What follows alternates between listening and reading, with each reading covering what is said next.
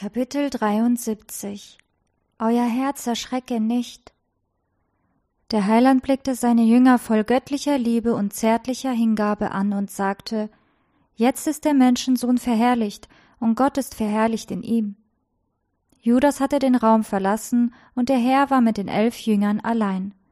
Er war im Begriff, über die herannahende Trennung von ihnen zu sprechen, zeigte ihnen aber vorher noch einmal das große Ziel seiner Sendung – das ihm stets vor Augen stand. Er freute sich, dass durch seine Erniedrigung und sein Leiden der Name des Vaters verherrlicht würde, darauf richtete er zunächst auch die Gedanken seiner Jünger. Dann sprach der Herr zu ihnen in liebevollen Worten Liebe Kinder, ich bin noch eine kleine Weile bei euch, ihr werdet mich suchen. Und wie ich zu den Juden sagte, sage ich jetzt auch zu euch, wo ich hingehe, da könnt ihr nicht hinkommen. Die Jünger konnten sich über diese Worte nicht freuen, als sie das hörten. Furcht überfiel sie, und sie drängten sich näher an den Heiland heran. Ihr Meister und Herr, ihr geliebter Lehrer und Freund bedeutete ihnen mehr als ihr eigenes Leben.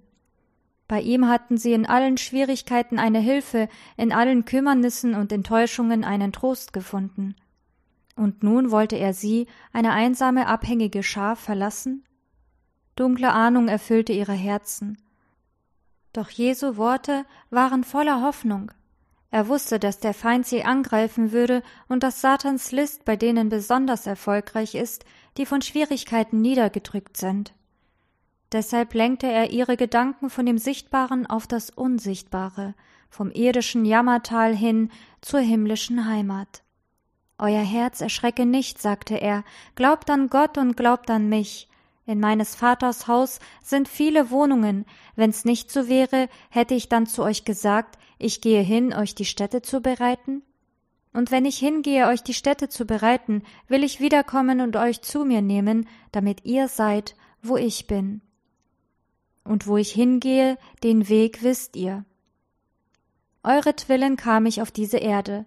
Wegen euch habe ich das Werk angepackt, und wenn ich hingehe, werde ich nicht aufhören, für euch da zu sein.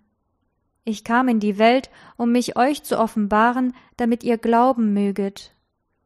Ich gehe zum Vater, um mit ihm für euch zu sorgen.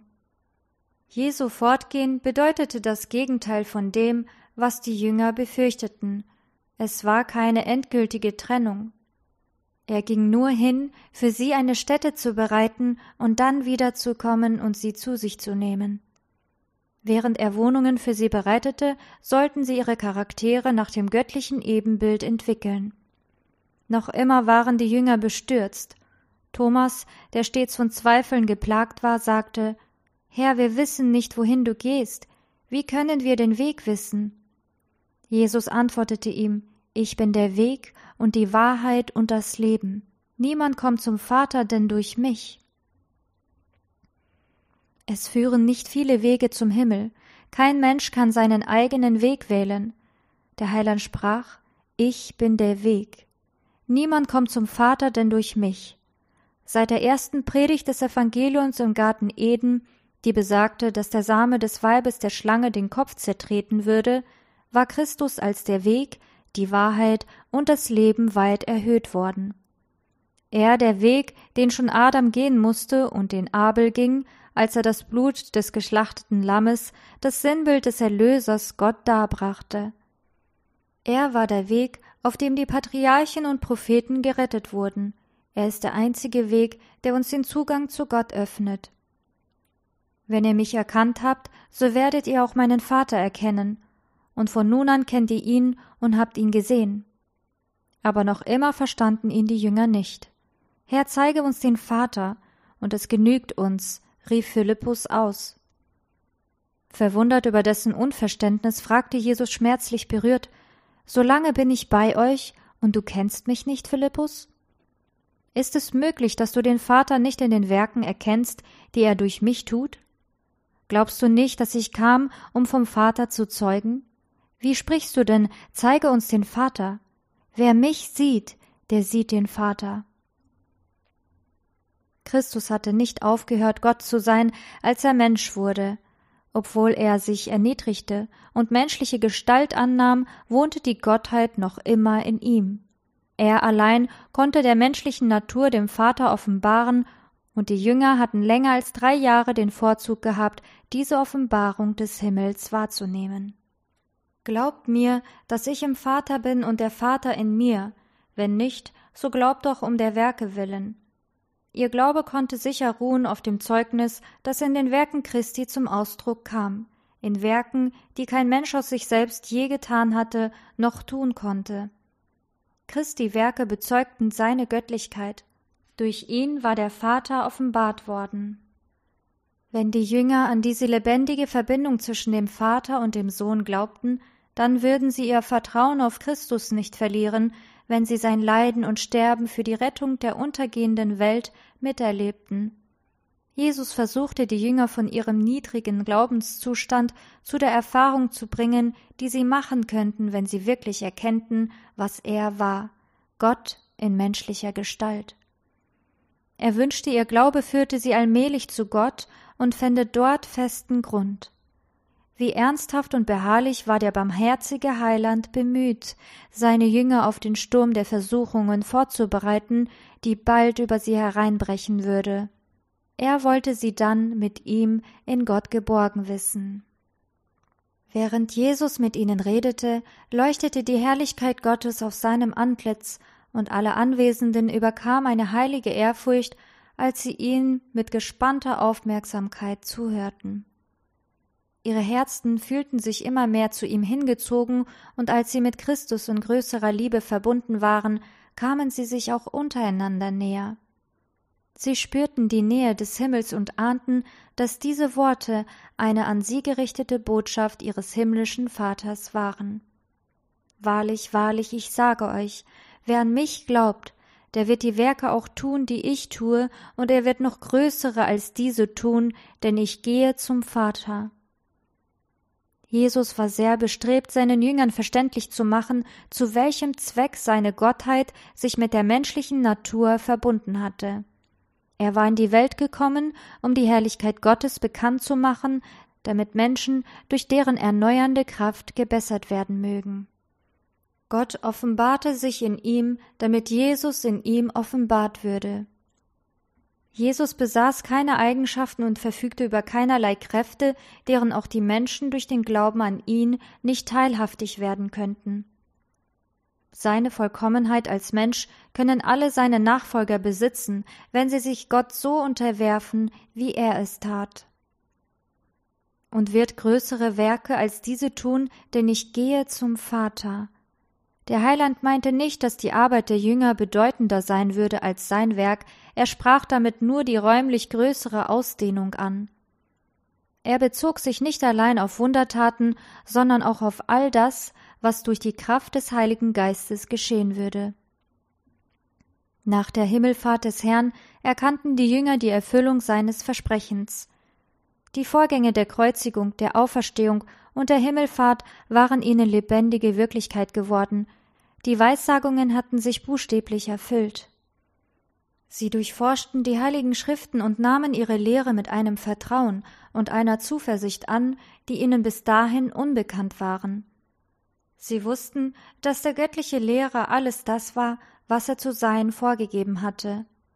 Als sie ihre Erfahrungen erzählten und die Liebe Gottes verkündigten, wurden die Herzen der Menschen angerührt und im Innersten überwältigt. So glaubten sehr viele Leute an den Herrn. Jesu Versprechen an seine Jünger war gleichzeitig eine Zusage an seine Gemeinde bis ans Ende der Zeit. Gott wollte nicht, dass sein herrlicher Erlösungsplan nur unbedeutende Ergebnisse hervorbrachte. Alle, die hinausgehen, um im Weinberg des Herrn zu arbeiten und dabei nicht auf die eigene Kraft vertrauen, sondern darauf, dass Gott für und durch sie wirken kann, werden ganz sicher die Erfüllung seines Versprechens erkennen. Ihr werdet größere Werke als diese tun, denn ich gehe zum Vater. Bis jetzt kannten die Jünger noch nicht die unbegrenzten Hilfsmittel und die Macht ihres Herrn. Er sagte zu ihnen, Bisher habt ihr nichts gebeten in meinem Namen. Damit wollte er sie darauf aufmerksam machen, dass das Geheimnis ihres Erfolgs darin liege, in seinem Namen Stärke und Gnade zu erbitten. Er würde dann vor den Vater treten, um für sie zu sprechen. Er bringt das Gebet des demütigen Bittenden stellvertretend als seinen eigenen Wunsch vor dem Vater. Jedes aufrichtige Gebet wird im Himmel gehört werden, mag es auch stockend gesprochen sein. Wenn es von Herzen kommt, wird es zum Heiligtum aufsteigen, in dem Christus dient. Er wird es dann nicht als verlegenes Stammeln vor den Herrn bringen, seine Worte werden dagegen wohlklingend sein und den Geruch seiner Vollkommenheit ausströmen. Der Weg der Aufrichtigkeit und Redlichkeit ist nicht frei von Hindernissen. In jeder Schwierigkeit aber sollen wir eine Aufforderung zum Gebet erkennen.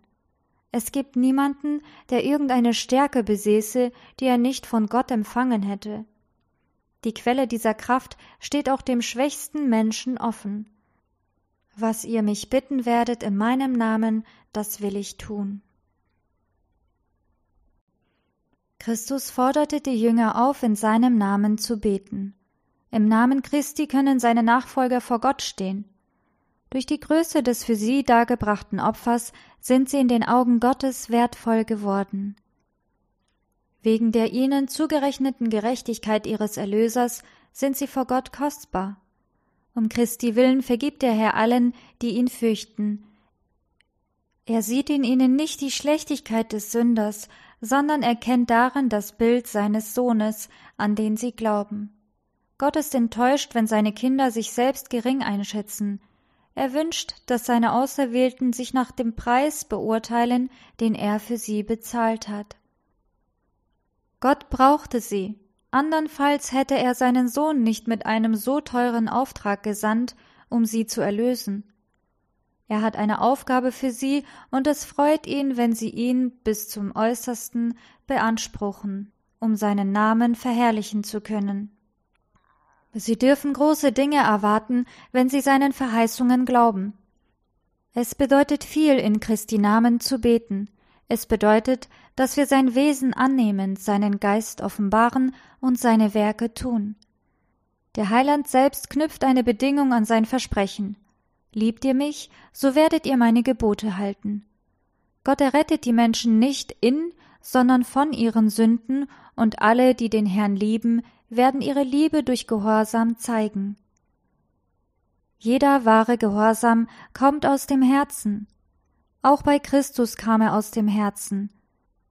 Wenn wir ihm einwilligen, wird Christus sich so mit unseren Gedanken und Zielen identifizieren und unsere Herzen und Sinne so mit seinem Willen verschmelzen, dass wir, wenn wir ihm gehorchen, unsere eigenen Absichten ausführen.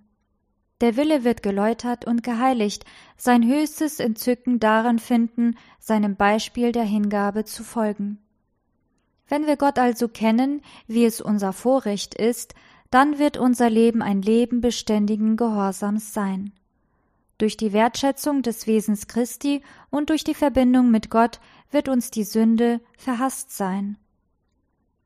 Wie Jesus einst als Mensch nach dem Gesetz lebte, so können wir es auch tun, indem wir uns an seine Stärke halten. Doch wir dürfen die Verantwortung für unsere Pflicht nicht auf andere abwälzen und darauf warten, dass sie uns sagen, was zu tun ist, und nicht von dem Rat der Menschen abhängig sein. Gott wird uns unsere Pflicht ebenso bereitwillig lehren, wie er sie irgendeinem anderen auch lehren wird. Wenn wir im Glauben zu ihm kommen, wird er uns persönlich seinen Willen mitteilen. Unser Herz wird oft in uns brennen, wenn der eine sich uns nähert, um mit uns genauso zu kommunizieren wie einst mit Henoch. Jene, die sich entschieden haben, in keiner Weise etwas zu tun, was Gott missfällt, werden, nachdem sie ihm ihre Angelegenheit dargelegt haben, genau wissen, welchen Weg sie gehen müssen. Sie werden nicht nur Weisheit erhalten, sondern auch Stärke. Sie werden die Kraft haben, gehorsam zu sein und zu dienen, wie Jesus es versprochen hat. Alles, was Christus empfing, alle Mittel, um den Nöten des gefallenen Menschengeschlechts abzuhelfen, wurden ihm als Haupt und Vertreter der Menschen gegeben. Was wir bitten, werden wir von ihm empfangen, denn wir halten seine Gebote und tun, was vor ihm wohlgefällig ist. Ehe er sich selbst als Opfer gab, wollte der Heiland seinen Jüngern die wichtigste und vollkommenste Gabe verleihen, eine Gabe, die ihre Herzen öffnete für die grenzenlosen Möglichkeiten der Gnade. Ich will den Vater bitten, sagte er ihnen, und er wird euch einen anderen Tröster geben, dass er bei euch sei in Ewigkeit. Den Geist der Wahrheit, den die Welt nicht empfangen kann, den sie sieht ihn nicht und kennt ihn nicht. Ihr kennt ihn, denn er bleibt bei euch und wird in euch sein.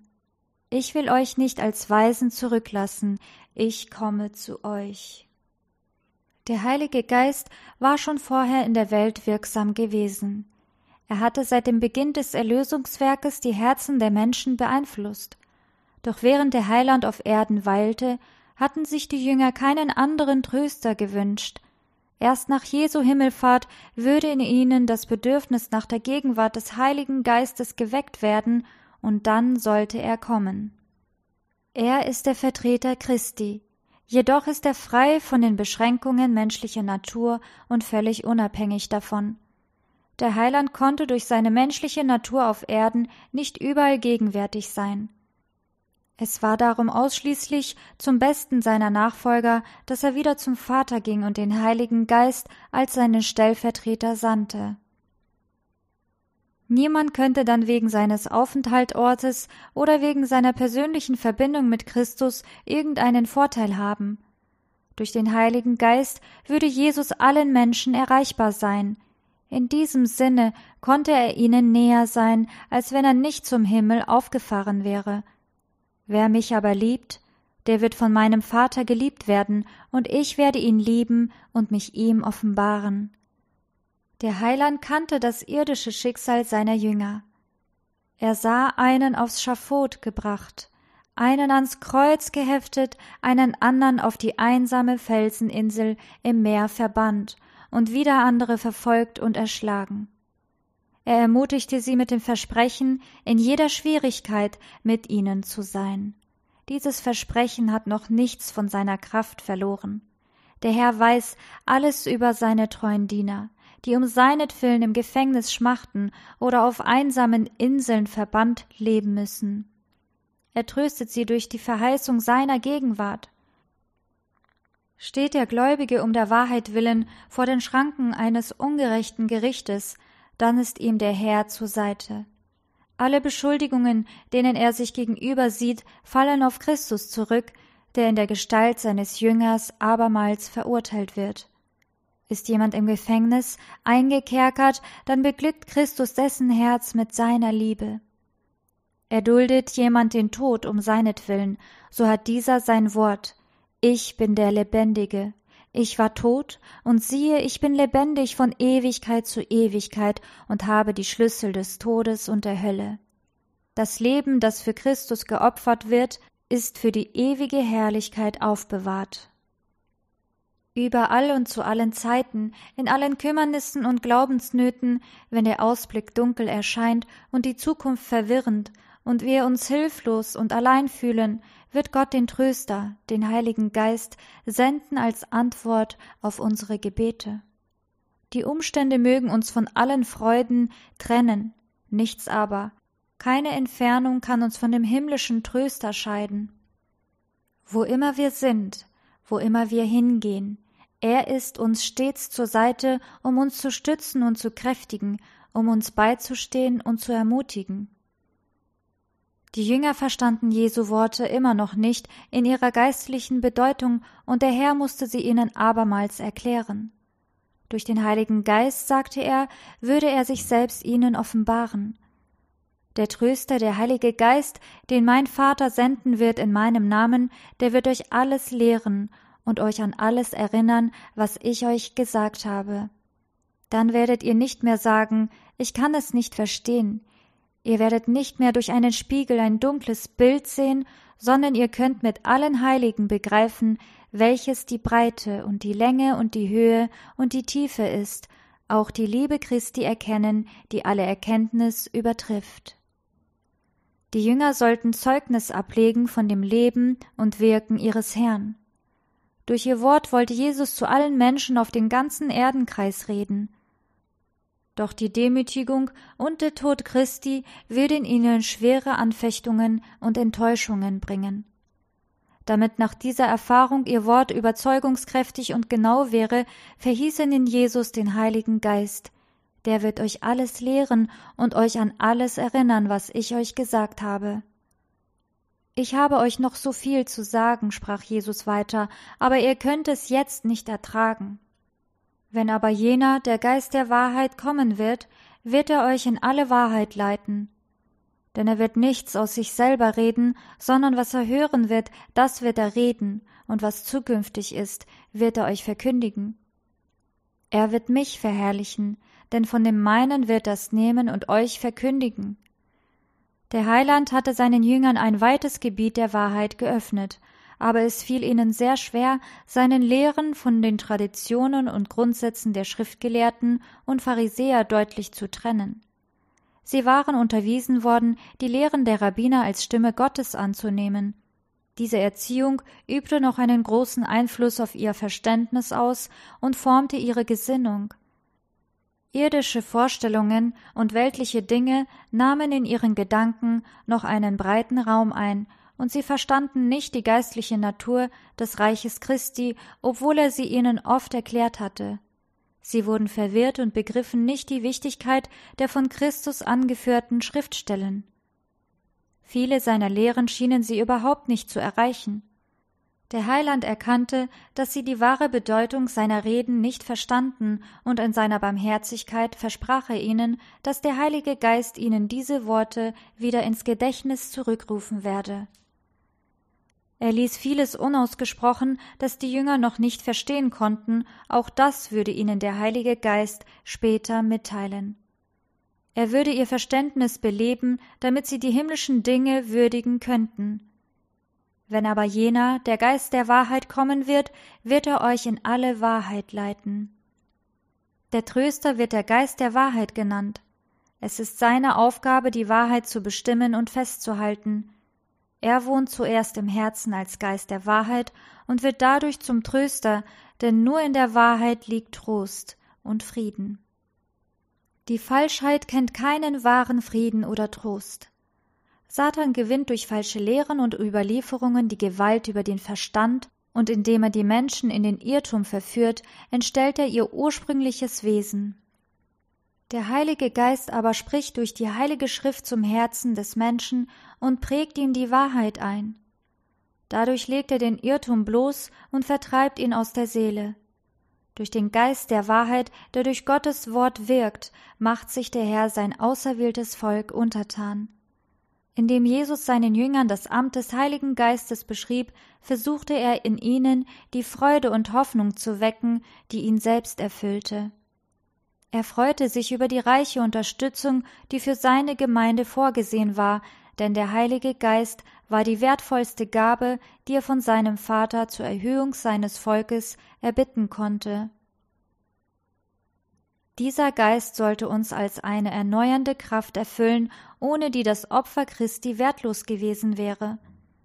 Der Hang zum Bösen war jahrhundertelang gestärkt worden, und die Unterwerfung der Menschen unter diese satanische Knechtschaft war höchst bestürzend. Der Sünde zu widerstehen und sie zu überwinden, war es nur durch die machtvolle Kraft der dritten Person der Gottheit möglich, die nicht mit beschränkter Kraft, sondern in der Fülle göttlicher Macht kommen sollte. Der Heilige Geist macht lebendig, was der Heiland der Welt vorbereitet hat. Er reinigt das Herz, und durch ihn erhält der Gläubige Anteil an der göttlichen Natur. Christus hat seinen Geist als eine göttliche Kraft gegeben, um alle ererbten und anerzogenen Neigungen zum Bösen zu überwinden und seiner Gemeinde sein Wesen aufzuprägen. Jesus sagte noch von dem Geist, er wird mich verherrlichen. Der Heiland kam, um den Vater durch die Darstellung seiner Liebe zu verherrlichen. Genauso soll auch der Heilige Geist den Heiland verklären, indem er seine Gnadenfülle der Welt offenbart.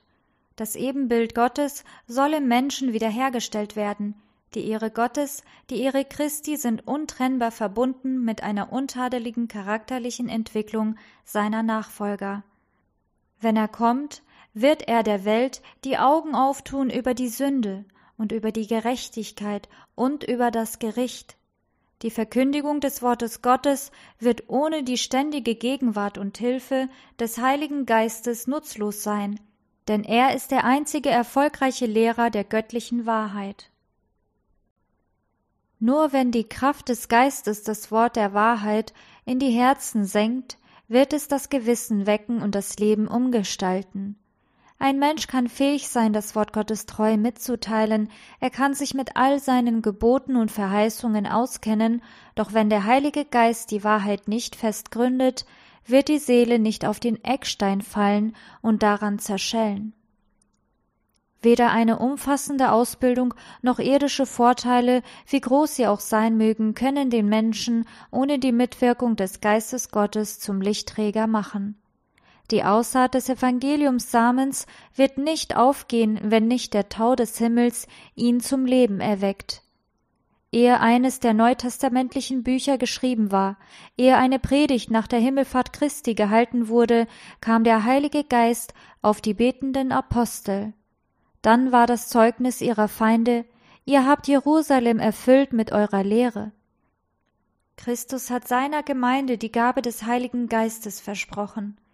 Diese Verheißung gehört uns genauso wie den ersten Gläubigen. Doch wie jede andere Verheißung auch, ist sie an Bedingungen geknüpft. Es gibt viele, die an die Verheißungen des Herrn glauben und behaupten, sie in Anspruch zu nehmen. Sie sprechen über Christus und über den Heiligen Geist, und es nützt ihnen nichts. Sie öffnen ihre Seele nicht der göttlichen Wirksamkeit, damit sie geleitet und beherrscht werde. Wir besitzen nicht die Fähigkeit, den Heiligen Geist in unseren Dienst zu nehmen, sondern der Heilige Geist muss sich dagegen unser bedienen. Gott wirkt durch den Geist in seinen Kindern das Wollen und das Vollbringen nach seinem Wohlgefallen. Doch viele Menschen wollen sich dem nicht unterwerfen, sie wollen sich selbst verwalten, deshalb erhalten sie nicht diese himmlische Gabe, nur den Gläubigen, die demütig auf den Herrn harren und auf seine Führung und auf seine Gnadengabe achten, wird der Heilige Geist gegeben. Die Kraft Gottes wartet darauf, dass die Menschen nach ihr verlangen und sie annehmen. Wird dieser verheißene Segen im Glauben beansprucht, so zieht er alle anderen Segnungen nach sich. Er wird nach dem Reichtum der Gnade Christi gegeben werden. Er kann die Bedürfnisse jeder Menschenseele befriedigen, soweit die bereit ist, die göttliche Kraft anzunehmen. Jesus machte in seinem Gespräch mit den Jüngern keine traurige Anspielung auf sein Leiden und Sterben. Sein letztes Vermächtnis an sie war vielmehr die Zusicherung göttlichen Friedens. Er sagte ihnen Den Frieden lasse ich euch, meinen Frieden gebe ich euch, nicht gebe ich euch, wie die Welt gibt, euer Herz erschrecke nicht und fürchte sich nicht. Bevor sie den Abendmahlsraum verließen, stimmte der Heiland mit den Jüngern einen Lobgesang an. Seine Stimme erklang nicht in einem trauernden Klagegesang, sondern in einem frohen Passalied. Lobet den Herrn alle Heiden, preiset ihn alle Völker, denn seine Gnade und Wahrheit waltet über uns in Ewigkeit. Halleluja. Nach diesem Lobgesang gingen sie hinaus. Sie bahnten sich einen Weg durch die Menge, die auf den Straßen hin und her unterwegs waren, und gelangten durch das Stadttor in der Nähe des Ölbergs hinaus ins Freie. Sie wanderten langsam dahin, jeder tief in Gedanken versunken. Als sie an den Ölberg kamen, sagte der Heiland bekümmert In dieser Nacht werdet ihr alle Ärgernis nehmen an mir. Denn es steht geschrieben ich werde den Hirten schlagen, und die Schafe der Herde werden sich zerstreuen. Traurig und bestürzt schwiegen die Jünger. Sie dachten daran, wie in der Synagoge zu Kapernaum, als Christus von sich als dem Brot des Lebens sprach, viele sich empört von ihm abgewandt hatten. Sie aber waren ihm treu geblieben, und Petrus hatte im Namen aller ihre Loyalität bekundet. Darauf hatte der Herr erwidert, habe ich nicht euch zwölf erwählt? Und einer von euch ist ein Teufel. Und heute Abend hat der Meister beim Passamal gesagt, dass einer der zwölf ihn verraten und dass Petrus ihn verleugnen würde. Nun aber schlossen seine Worte sie alle ein. Wieder war es Petrus, der dem Herrn leidenschaftlich zurief, und wenn sie alle Ärgernis nehmen, so doch ich nicht. Oben im Saal hatte er sogar erklärt, ich will mein Leben für dich lassen. Jesus hatte ihm daraufhin erwidert, dass er seinen Heiland noch in derselben Nacht verraten würde. Jetzt wiederholte er seine Warnung. Wahrlich, ich sage dir, heute in dieser Nacht, ehe der Hahn zweimal kräht, wirst du mich dreimal verleugnen. Petrus aber redete noch weiter, auch wenn ich mit dir sterben müsste, wollte ich dich nicht verleugnen. Das gleiche sagten sie alle. In ihrem Selbstvertrauen widersprachen sie der wiederholten Aussage dessen, der alle Dinge weiß. Auf eine Prüfung waren sie nicht vorbereitet. Sie würden ihre Schwäche erst erkennen, wenn die Versuchung sie überraschte. Petrus meinte es mit jedem Wort aufrichtig, als er dem Herrn versprach, ihm in Gefängnis und Tod zu folgen. Aber er kannte sich selbst nicht.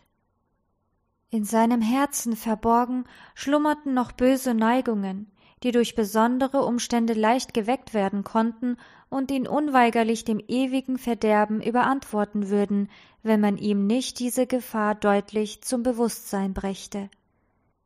Jesus sah in ihm eine Eigenliebe und ein Selbstvertrauen, die sogar über seine Liebe zum Herrn hinausgehen würden. Viel Schwachheit, unbeherrschte Sünde, Achtlosigkeit des Geistes, Jezorn und Sorglosigkeit gegenüber der Versuchung wurden in der Erfahrung von Petrus zum Vorschein gebracht. Jesu ernstes ermahnendes Wort sollte ihn zur Selbstprüfung veranlassen. Petrus musste sich selbst misstrauen und einen tieferen Glauben in Christus haben. Hätte er die Warnung demütig angenommen, so würde er den Hirten der Herde gebeten haben, seine Schafe zu bewahren. Als er einst auf dem See Genezareth am Versinken war, hatte er nach dem Herrn gerufen, Herr, rette mich. Und Christus hatte seine Hand ausgestreckt und ihn ergriffen. So wäre er auch jetzt bewahrt worden, wenn er seinen Heiland gebeten hätte, Herr, hilf mir von mir selbst. Aber Petrus empfand Jesu Worte nur als Misstrauen und fühlte sich gekränkt. Er war bereits beleidigt und wurde in seinem Selbstvertrauen nur noch beharrlicher. Der Herr schaute voller Mitleid auf seine Jünger. Er konnte sie nicht vor der kommenden Versuchung bewahren, aber er verließ sie nicht ungetröstet. Er gab ihnen die Zuversicht, dass er die Fesseln des Grabes zerbrechen und dass seine Liebe zu ihnen niemals aufhören werde. Wenn ich aber auferstanden bin, sagte er, will ich vor euch hingehen nach Galiläa. Schon vor der Verleugnung erhielten sie die Gewissheit seiner Vergebung nach seinem Tod und seiner Auferstehung, dann wussten sie, dass ihnen vergeben war und dass sie dem Herzen Christi teuer waren. Jesus befand sich mit seinen Jüngern auf dem Weg nach Gethsemane, einem ruhig gelegenen Ort am Fuß des Ölbergs, den der Herr oft aufgesucht hatte, um nachzudenken und zu beten. Jesus hatte den Jüngern das Wesen seiner Sendung und ihre geistliche Bindung zu ihm erklärt die sie lebendig erhalten sollten. Nun veranschaulichte er ihnen diese Erklärung. Das silberne Licht des Mondes enthüllte einen Weinstock, der voller Reben war. Der Heiland lenkte die Aufmerksamkeit der Jünger auf dieses Bild und benutzte es als ein Symbol. Ich bin der wahre Weinstock, sagte er. Statt die anmutige Palme, die stattliche Zeder oder die starke Eiche für seinen Vergleich zu wählen, wies der Herr auf den Weinstock mit den sich anklammernden Ranken und verglich sie mit ihm. Palmen, Zedern und Eichen stehen allein. Sie brauchen keine Stütze. Der Wein aber rankt sich am Spalier entlang und strebt dadurch himmelwärts. So war Christus als Mensch von der göttlichen Macht abhängig. Der Sohn kann nichts von sich selbst aus tun, erklärte er. Ich bin der wahre Weinstock. Die Juden hatten den Weinstock stets als die edelste aller Pflanzen betrachtet. Sie nahmen ihn als Sinnbild all dessen, was stark, herrlich und fruchtbar war. Israel selbst war als ein Weinstock dargestellt worden, den Gott in dem verheißenen Land eingepflanzt hatte. Die Juden gründeten die Hoffnung ihres Heils auf die Tatsache, dass sie mit Israel verbunden waren, aber Jesus sagte Ich bin der wahre Weinstock. Glaubt nicht, dass ihr durch die Verbindung mit Israel Teilhabe des göttlichen Lebens und Erben seiner Verheißung werdet. Durch mich allein wird geistliches Leben empfangen. Ich bin der wahre Weinstock und mein Vater der Weingärtner. Auf den Hügeln von Palästina hatte der himmlische Vater diesen guten Weinstock gepflanzt, und er selbst war der Weingärtner. Viele wurden durch die Schönheit dieses Weinstocks angezogen und bekannten, er sei himmlischen Ursprungs. Doch den Führern Israels erschien er wie eine Wurzel auf dürrem Erdreich. Sie nahmen die Pflanze, beschädigten sie und traten darauf in der Hoffnung, sie für immer zu vernichten. Aber der himmlische Weingärtner ließ das edle Reis nicht aus den Augen. Nachdem die Menschen glaubten, es vernichtet zu haben, nahm er es und verpflanzte es auf die andere Seite der Mauer. So war der Weinstock nunmehr nicht länger sichtbar, und er blieb den zerstörenden Angriffen der Menschen entzogen. Aber seine Reben hingen über die Mauer und wiesen auf den Weinstock, durch sie konnten immer noch Wildlinge mit dem guten Weinstock verbunden werden. Auch sie haben Früchte gebracht und sind zur Ernte gereift, die die Vorübergehenden eingebracht haben. Ich bin der Weinstock, ihr seid die Reben. Das sagte der Herr zu seinen Jüngern. Obwohl er im Begriff stand, sie zu verlassen, war ihre geistliche Verbindung mit ihm unverändert. Die Verbindung der Rebe mit dem Weinstock, so sagte er, stellte das Verhältnis dar, in dem ihr zu mir bleiben sollt. Der junge Trieb wird dem Weinstock eingepfropft und wächst Faser auf Faser, Ader auf Ader in den Stamm ein, so dass das Leben des Weinstocks sich mit dem der Rebe vereint. So empfängt auch die in Schuld und in Sünden abgestorbene Seele neues Leben durch die Verbindung mit Christus. Durch den Glauben an ihn als einen persönlichen Heiland wird der Bund geschlossen, der Sünder vereinigt seine Schwachheit mit der Stärke Christi, seine Lehre mit der Fülle Jesu und seine Gebrechlichkeit mit Christi ausdauernder Kraft. Er wird eines Sinnes mit ihm, und die menschliche Natur Christi hat unser Menschsein berührt und unsere menschliche Natur die Gottheit. So wird der Mensch durch die Vermittlung des Heiligen Geistes der göttlichen Natur teilhaftig, er ist begnadet in dem Geliebten. Diese Verbindung mit Christus muss, wenn sie einmal entstanden ist, aufrechterhalten werden. Der Herr sagte, Bleibt in mir und ich in euch. Wie die Rebe keine Frucht bringen kann aus sich selbst, wenn sie nicht am Weinstock bleibt, so auch ihr nicht, wenn ihr nicht in mir bleibt. Dies ist keine zufällige Berührung, keine gelegentliche Verbindung, die Rebe wird ein Teil des Weinstocks. Leben, Kraft und Fruchtbarkeit fließen ihr ungehindert und beständig aus der Wurzel zu. Getrennt vom Weinstock aber kann die Rebe nicht leben. Auch ihr, so sprach Jesus, könnt nicht leben ohne mich. Das Leben, das ihr von mir empfangen habt, kann nur durch die ständige Gemeinschaft mit mir bewahrt werden. Ohne mich könnt ihr weder eine Sünde überwinden noch einer Versuchung widerstehen. Bleibt in mir und ich in euch. In Christus zu bleiben bedeutet, seinen Geist beständig zu empfangen und ein Leben der vorbehaltlosen Hingabe an seinen Dienst zu führen. Die Verbindung zwischen dem Menschen und seinem Gott darf nicht unterbrochen werden. Wie die Rebe unaufhörlich den Saft aus dem lebendigen Weinstock zieht, so müssen wir uns an Jesus klammern und von ihm durch den Glauben Stärke und Vollkommenheit seines Wesens empfangen. Die Wurzel sendet die Nahrung durch die ganze Rebe hindurch in die äußersten Spitzen. Genauso übermittelt der Herr dem Gläubigen Ströme voller geistlicher Stärke. Solange die Seele mit Christus verbunden ist, besteht keine Gefahr, dass sie verwelkt oder umkommt. Das Leben des Weinstocks zeigt sich deutlich in seinen duftenden Früchten. Wer in mir bleibt und ich in ihm, der bringt viel Frucht, denn ohne mich könnt ihr nichts tun. Leben wir durch den Glauben an den Sohn Gottes, dann werden sich die Früchte des Geistes in unserem Leben zeigen. Nicht eine einzige Frucht wird fehlen. Mein Vater ist der Weingärtner. Eine jede Rebe an mir, die keine Frucht bringt, wird er wegnehmen. Während der eingepfropfte Zweig äußerlich mit dem Weinstock verbunden ist, kann doch die lebendige Verbindung fehlen dann werden sich weder Wachstum noch Fruchtbarkeit zeigen, so gibt es auch eine scheinbare Verbindung mit Christus ohne eine wirkliche Einigkeit mit ihm durch den Glauben.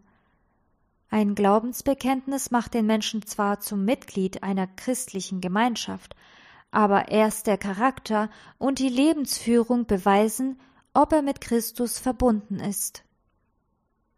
Trägt solch ein Bekennender keine Frucht, dann wird er wie eine schlechte Rebe verwelken und vergehen. Wer nicht in mir bleibt, der wird weggeworfen wie eine Rebe und verdorrt, und man sammelt sie und verwirft sie ins Feuer, und sie müssen brennen. Eine jede Rebe an mir, die Frucht bringt, wird er reinigen, dass sie mehr Frucht bringe. Von den zwölf Jüngern, die Jesus erwählt hatte, stand einem unmittelbar bevor, wie eine verdorrte Rebe weggeworfen zu werden, die andern aber würden unter das Winzemesser scharfer Prüfungen kommen. In ernster Besorgnis erklärte Jesus die Absicht des Weingärtners. Das Beschneiden verursacht Schmerzen, aber es ist der Vater, der das Messer führt. Er arbeitet nicht mit lässiger Hand oder mit gleichgültigem Herzen. Einige Reben wachsen am Boden, sie müssen daher von den irdischen Stützen getrennt werden, an denen ihre Ranken haften. Sie sollen sich aufwärts entwickeln und an Gott Halt finden. Das übermäßige Laub, das der Frucht die Lebenskraft entzieht, muss beschnitten und entfernt werden, damit gleichzeitig die milden Strahlen der Sonne der Gerechtigkeit durchdringen können. Der Weingärtner schneidet den zu üppigen Wuchs ab, damit die Früchte schöner und reichlicher gedeihen können. Darin wird mein Vater verherrlicht, dass ihr viel Frucht bringt. Gott möchte die Heiligkeit, die Güte und das Erbarmen seines Wesens durch uns offenbaren.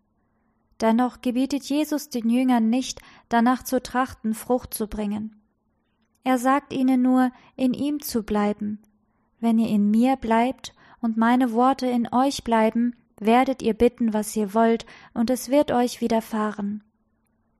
Jesus Christus bleibt in den Gläubigen durch sein Wort. Es ist die gleiche lebenswichtige Verbindung, die auch durch das Essen seines Fleisches und das Trinken seines Blutes versinnbildet wird. Christi Worte sind Geist und Leben. Wer sie aufnimmt, empfängt das Leben des Weinstocks, wir leben von einem jeden Wort, das aus dem Munde Gottes geht. Das Leben Christi in uns erzeugt die gleiche Früchte wie in ihm. Und wenn wir in Christus leben, an ihm hängen, von ihm gestützt werden und unsere Nahrung von ihm nehmen, dann tragen wir auch Frucht wie er. Bei diesem letzten Zusammensein mit seinen Jüngern sprach Jesus die große Bitte aus, dass sie sich untereinander lieben möchten, wie er sie geliebt hatte. Immer wieder äußerte er diesen Gedanken. Das ist mein Gebot, dass ihr euch untereinander liebt. Jetzt beim Abendmahl schärfte er ihnen als erstes ein, ein neues Gebot gebe ich euch, dass ihr euch untereinander liebt, wie ich euch geliebt habe, damit auch ihr einander lieb habt. Den Jüngern war dieses Gebot neu, denn sie hatten einander nicht so geliebt, wie Jesus sie liebte. Er erkannte, dass sie neue Gedanken und neue Antriebskräfte benötigten und dass sie nach neuen Grundsätzen handeln müssten. Durch sein Leben und Sterben sollten sie einen neuen Begriff von der Liebe erhalten. Das Gebot der brüderlichen Liebe erhielt im Licht seiner Selbstaufopferung eine neue Bedeutung. Das ganze Wirken der Gnade ist ein beständiger Dienst der Liebe, der Selbstverleugnung und der Selbstaufopferung. In jeder Stunde seines Erdenlebens gingen unaufhaltsame Ströme der Liebe Gottes von Jesus aus. Und alle, die seines Geistes sind, werden Liebe üben, wie er sie vorlebte. Das gleiche Prinzip, das Jesus bewegte, wird auch sie in ihrem Handeln untereinander leiten. Diese Liebe ist der Beweis ihrer Jüngerschaft. Daran wird jedermann erkennen, dass ihr meine Jünger seid, wenn ihr Liebe untereinander habt. Wenn Menschen nicht aus Zwang oder eigenem Interesse, sondern aus Liebe miteinander verbunden sind, macht sich in ihrem Leben das Wirken der Macht bekennbar, die über jedem irdischen Einfluss steht. Wo dieses Einssein besteht, ist es ein Beweis dafür, dass das Ebenbild Gottes im Menschen wiederhergestellt ist und ein neues Lebensprinzip eingepflanzt wurde. Es wird sich dann zeigen, dass in der göttlichen Natur Kraft genug ist, den übernatürlichen Mächten des Bösen zu widerstehen, und dass die Gnade Gottes auch die dem natürlichen Herzen eigene Selbstsucht überwindet. Wird diese Liebe in der Gemeinde offenbar, dann wird sie sicher den Zorn Satans erregen. Der Heiland hat seinen Jüngern keinen leichten Weg bestimmt. Er sagte ihnen, wenn euch die Welt hasst, so wisst, dass sie mich vor euch gehasst hat. Wäret ihr von der Welt, so hätte die Welt das ihre lieb. Weil ihr aber nicht von der Welt seid, sondern ich euch aus der Welt erwählt habe, darum hasst euch die Welt.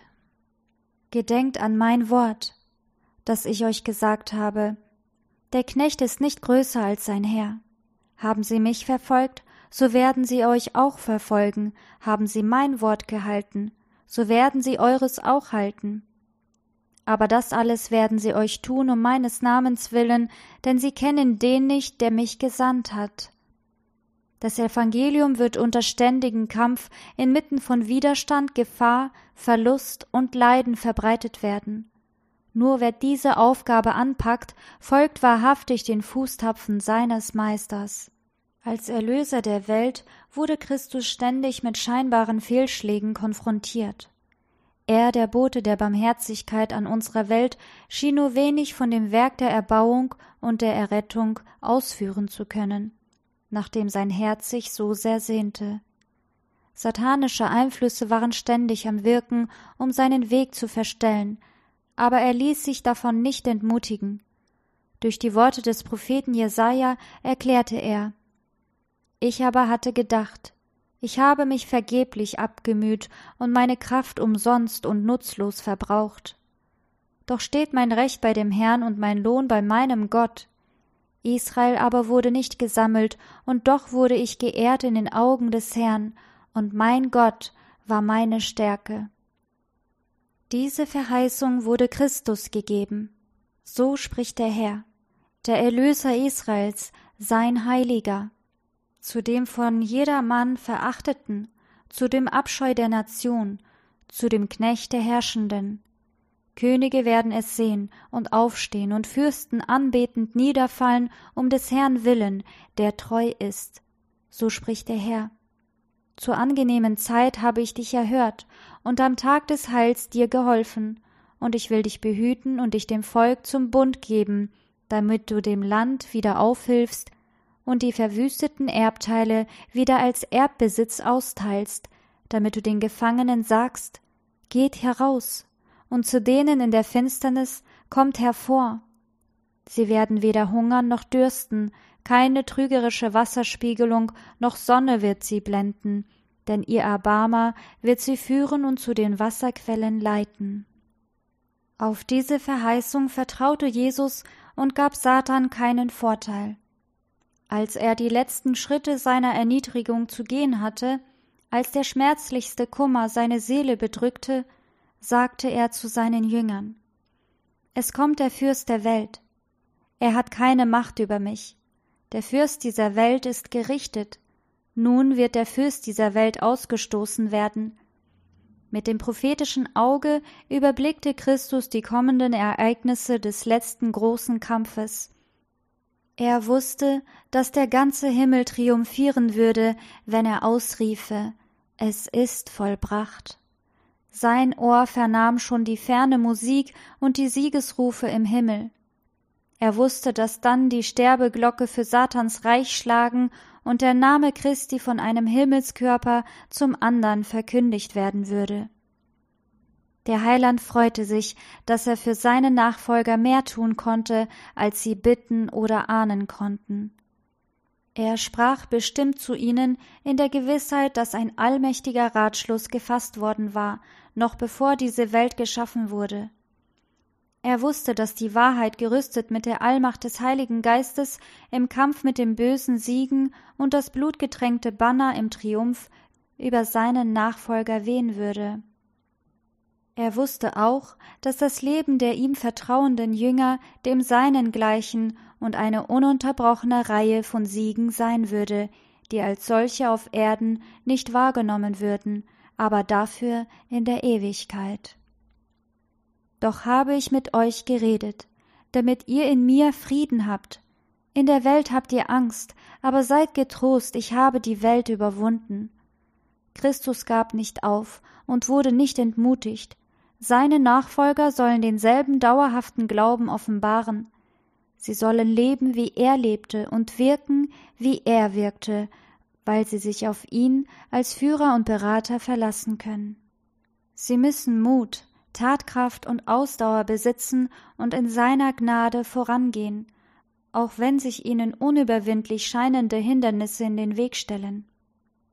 Sie sind berufen, Schwierigkeiten zu überwinden, statt zu beklagen und an nichts verzweifeln, sondern auf alles hoffen. Mit der goldenen Kette seiner unvergleichlichen Liebe hat Christus sie an den Thron Gottes gebunden. Er will, dass der höchste Einfluss im Weltall, der von der Quelle aller Kraft ausgeht, zu ihrer Verfügung steht. Sie sollen Macht haben, dem Bösen zu widerstehen, solche Macht, dass weder die Erde noch der Tod noch die Hölle sie überwältigen können, eine Macht, die sie befähigen wird zu überwinden, wie Christus überwand. Jesus Christus sieht vor, dass die Ordnung des Himmels, der himmlische Regierungsplan, die göttliche Harmonie des Himmels auf dieser Erde in seiner Gemeinde dargestellt wird. So wird er in seinem Volk verherrlicht. Durch die Gläubigen wird die Sonne der Gerechtigkeit in ihrem ungetrübten Glanz auf die Welt scheinen. Christus hat seiner Gemeinde beträchtliche Gaben verliehen, so dass er von seinen erlösten und erkauften Eigentum einen großen Ertrag an Herrlichkeit zurückbekommen kann. Er hat seinem Volk Fähigkeiten und Segnungen gegeben, damit es seinen Reichtum darstelle. Die Gemeinde, ausgestattet mit der Gerechtigkeit Christi, ist sein Schatzhaus, in dem die Fülle seiner Barmherzigkeit, seiner Gnade und seiner Liebe zu letzter und völliger Entfaltung kommen soll. Christus betrachtet sein Volk, das rein und vollkommen vor ihm steht, als Lohn für seine Erniedrigung und als Ergänzung seiner Herrlichkeit. Christus, der große Mittelpunkt, von dem alle Herrlichkeit ausstrahlt. Hoffnungsvoll beendet der Heiland die Unterweisung seiner Jünger. Dann schüttete er die Last seiner Seele im Gebet für seine Jünger aus. Seine Augen zum Himmel emporhebend sprach er Vater, die Stunde ist da, verherrliche deinen Sohn, damit dich der Sohn verherrliche, denn du hast ihm Macht gegeben über alle Menschen, damit er das ewige Leben allen gebe, die du ihm gegeben hast. Das ist aber das ewige Leben, dass sie dich, der du allein wahrer Gott bist und den du gesandt hast, Jesus Christus, erkennen. Christus hatte das Werk vollendet, das ihm aufgetragen worden war.